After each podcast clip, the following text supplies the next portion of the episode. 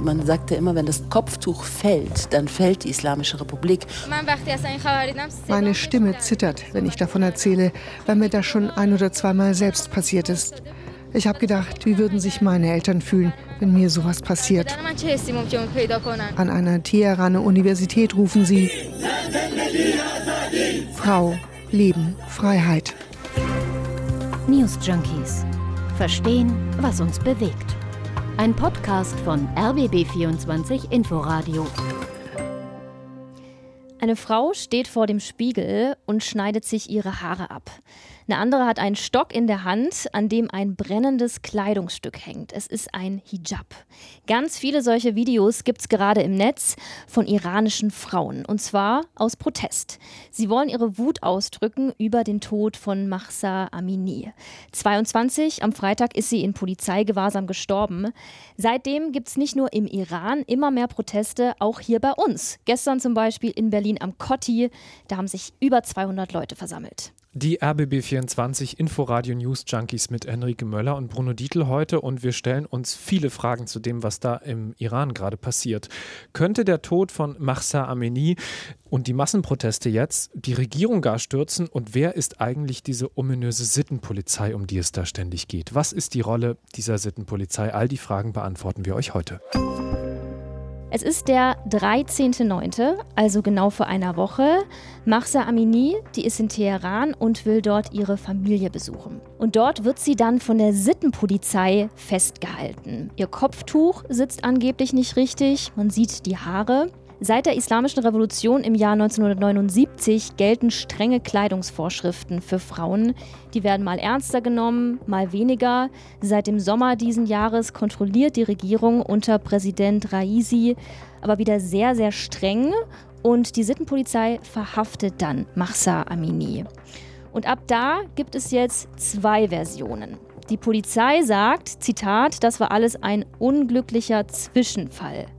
Mahsa Amini, die hatte Herzversagen. Ihr Herz ist kollabiert. Aber wir müssen dazu wissen, die war 22. Genau, und es gibt ein Video von der Polizeistation, da sieht man sie im Warteraum und Mahsa Amini, die steht da und bricht plötzlich zusammen. Und da ist tatsächlich keine Gewalt zu sehen in diesem Video. Aber das Video zeigt eben auch nicht, was davor passiert ist. Und es gibt eine andere Version der Ereignisse und die erscheint den meisten Menschen wahrscheinlicher. Nach der Verhaftung soll ihr Kopf im Polizeiauto gegen die Scheibe geschlagen worden sein. Und das hat zu einer Hirnblutung geführt, an der sie dann letztendlich gestorben ist. Der Innenminister Ahmad Wahidi, der dementiert das allerdings. Wir haben keinen Bericht, dass die Aufsichtsbehörden diese Frau geschlagen haben. Wir sind uns dieses Vorfalls bewusst, ob er nun stattgefunden hat oder nicht. Im Grunde genommen hat die Sittenpolizei weder Schlagstöcke noch andere Mittel. Mahsa Amini ist dann nach dem Zusammenbruch ins Krankenhaus gekommen. Es gibt da auch sehr schlimme Bilder, die im Netz kursieren. Da sieht man sie an tausend Schläuchen hängen. Du hast einen Tweet gefunden vom Krankenhaus. Da ist sie zu sehen. Sie war bereits hirntot, als sie dort ankam. Das hat das Krankenhaus getweetet, diesen Tweet dann aber wieder gelöscht. Und Hacker haben sich dann auch noch ins System des Krankenhauses eingehackt und Röntgenbilder gesehen, die bestätigen, dass es da wirklich interne Blutungen gab. Das widerspricht der Variante, von der die Polizei ausgeht. Und die Familie von Mahsa Amini, Demonstranten, kritische Medien, Internet, also eigentlich sind fast alle überzeugt, das war kein natürlicher Tod. Sie ist totgeprügelt worden. Sie hatte auch keine Vorerkrankungen, sagt die Familie. Ja, und seit Mahsa Aminis Tod gibt es jetzt überall im Land Proteste, insbesondere in den kurdischen Regionen des Landes, denn Mahsa war Kurdin. Ja, vor allem junge Iranerinnen, die haben jetzt Angst. Meine Stimme zittert, wenn ich davon erzähle, weil mir das schon ein oder zweimal selbst passiert ist. Ich habe gedacht, wie würden sich meine Eltern fühlen, wenn mir sowas passiert. Ja, die Polizei geht sehr hart gegen die Demonstranten vor, mit Wasserwerfern, mit Schlagstöcken. Die Behörden haben sogar das Internet gedrosselt, damit Demoaufrufe und Videos nicht mehr so schnell verbreitet werden können.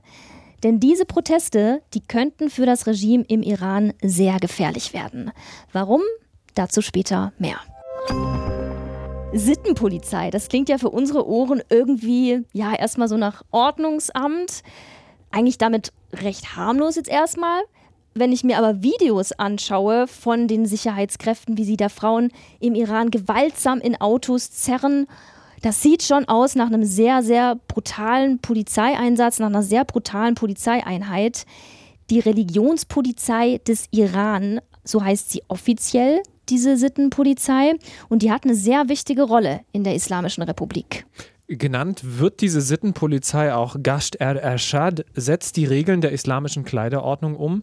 Diese Kleiderordnung ist Teil der Scharia, gilt in Iran seit der Islamischen Revolution von 1979. Für Frauen und übrigens auch für Mädchen ab neun Jahren schon heißt das, niemals ohne Kopftuch das Haus verlassen, alles bis auf die Hände und das Gesicht muss bedeckt sein.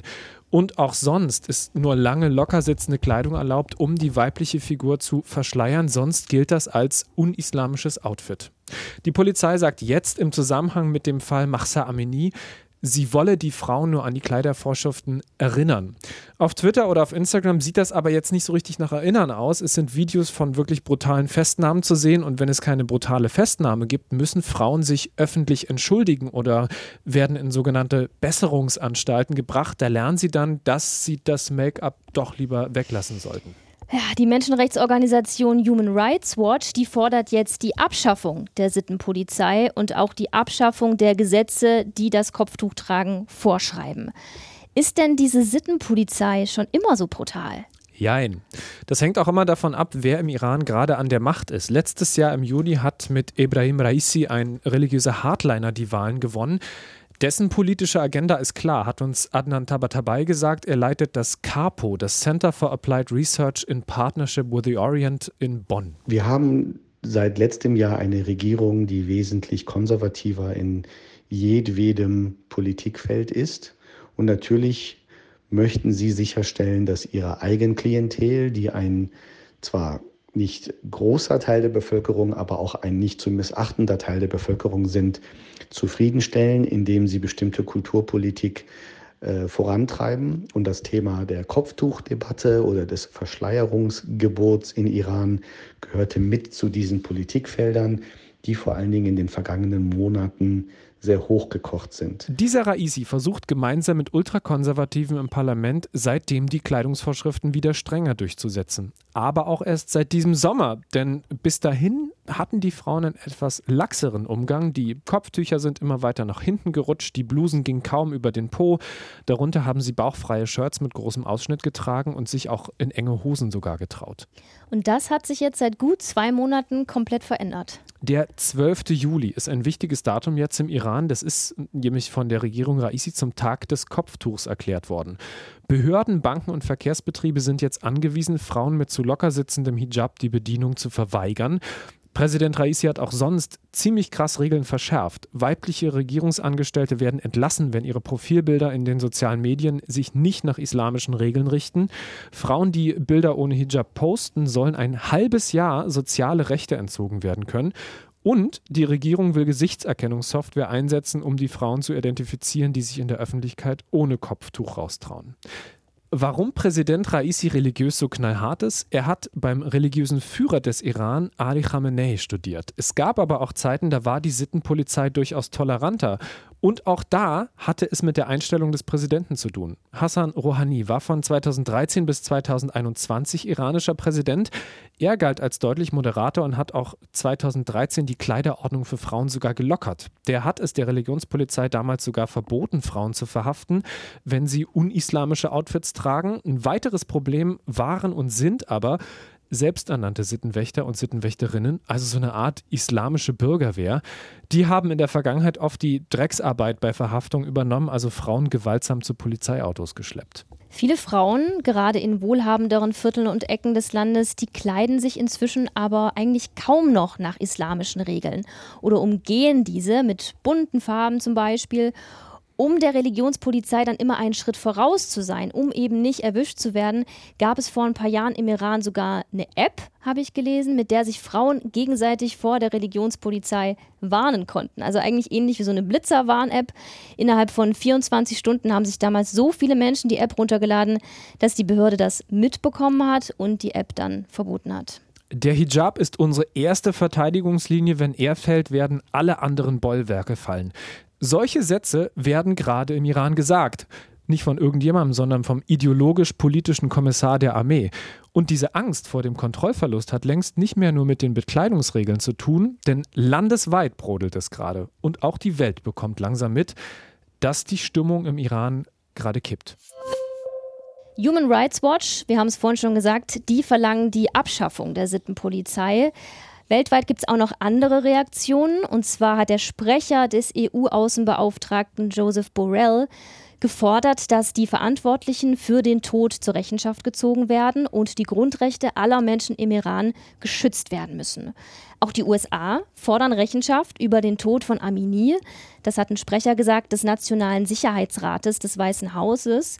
Der Vorfall sei ein entsetzlicher, das ist ein Zitat, und ungeheuerlicher Affront gegen die Menschenrechte. Ja, und bei uns in Deutschland, Annalena Baerbock wir erinnern uns, spricht ja immer von einer feministischen Außenpolitik, also Geschlechtergerechtigkeit als Voraussetzung für nachhaltigen Frieden und Sicherheit in der Welt. Wir haben mal geguckt bei Twitter. Selbst hat sie dazu nichts getwittert, nur den Post von Luise Amtsberg geteilt, also der Beauftragten der Bundesregierung für Menschenrechtspolitik. Die schreibt, der Tod von Mahsa Amini löst Wut und Trauer aus, gerade weil Gewalt und Repression gegen Frauen in Iran keine Ausnahmen sind, sondern tägliche Realität. Ja, auch eher ein bisschen vorsichtig, der Tweet. Ne? Also von Olaf Scholz zum Beispiel gab es gar kein Statement. Ich habe zumindest nichts von ihm dazu gefunden. Auf Twitter gab es nichts. Also die EU, die verurteilt öffentlich, was passiert ist. Der Tod an Mahsa Amini. Deutschland bisher, zumindest stand jetzt, nicht. Deutschland wäre als wichtigster europäischer Handelspartner des Iran aber durchaus in der Lage, politischen Druck aufzubauen, das sagen Experten. Und zwar nicht nur im Fall von Aminis Tod, sondern generell, was die Lage der Menschen im Iran angeht. Und genau das zeigen auch die massiven Proteste gerade. Natürlich geht es bei denen um Mahsa Aminis Tod, aber halt nicht nur. Sie sind ein Sammelbecken für ganz, ganz vieles. Das sagt Nathalie Amiri. Sie ist Journalistin und Iran-Expertin im NDR. DDR. Jetzt ähm, ist etwas passiert und zwar, dass es kumuliert ist, verschiedene Themen. Einmal das Kopftuch, das war nie Teil solcher Massenproteste. Die Menschen, die Frauen haben wirklich in den Straßen Teherans gestern viele bei den Protesten kein Kopftuch mehr getragen und das Kopftuch ist so wie das Symbol der, der, der Islamischen Republik. Man sagte immer, wenn das Kopftuch fällt, dann fällt die Islamische Republik. Und zum anderen sind die Kurden auf die Straße gegangen und die Kurden haben immer schon auch separatistische Bewegungen in der Provinz Kurdistan angestrebt und diese Menschen sind wirklich auch bewaffnet und die sind auf die Straße gegangen. Brutal wurden sie niedergeschlagen, aber sie haben sich auch gewehrt und das führt jetzt zu einem fast kann man sagen Flächenbrand und ja motiviert die weiteren Menschen, die im mhm. Iran sind, auf die Straße zu gehen und das sind viele, die motiviert sind, denn sehr sehr viele Menschen im Iran sind unzufrieden. Für Nathalie Amiri sind das die größten Proteste, die sie im Iran beobachten konnte seit etwa 15 Jahren. Es ist auch das Thema seit Tagen in den iranischen Medien. Trendet da bei Twitter über 1,5 Millionen Tweets. Große iranische Popstars, die inzwischen im Exil leben, die beziehen auch dazu Stellung. Gogosh zum Beispiel, ist eine Ikone seit Jahrzehnten im Iran. Die hat auch ein Konzert gespielt in Frankfurt vor ein paar Tagen und hat alle Lieder Mahsa gewidmet. Andere iranische Popstars sind etwas konkreter in der Kritik, fordern gemeinsam stark zu werden und sogar die Islamische Republik zu Fall zu bringen nach 43 Jahren. Ebi, iranischer Popstar im Exil mit 10 Millionen Followern, hat sich jetzt dafür ausgesprochen, einfach mal demonstrieren zu gehen vor der UN-Generaldebatte in New York, denn da ist gerade der iranische Präsident Raisi zu Gast. Und das macht die aktuellen Proteste gefährlich für das Regime rund um Präsident Raisi. Tod dem Diktator rufen auch manche Leute bei den Protesten. Deshalb gehen Sicherheitskräfte und Milizen auch so brutal gegen Demonstranten vor. Ich kenne selber, wenn die Islamische Republik ähm, denkt, es könnte gefährlich werden um ihre Existenz, dann schickt sie alle, die sie jahrelang bezahlt hat, auf die Straße. Das sind die Basij-Milizen, die sind in Hunderttausenden, können die kommen, die ähm, werden ähm, eingesetzt und zwar mit allen Mitteln, mit Schlagstöcken, mit Waffen. Aber kann ein Tod einer jungen Frau der einzige Grund dafür sein, dass es landesweit im Iran zu Protesten kommt?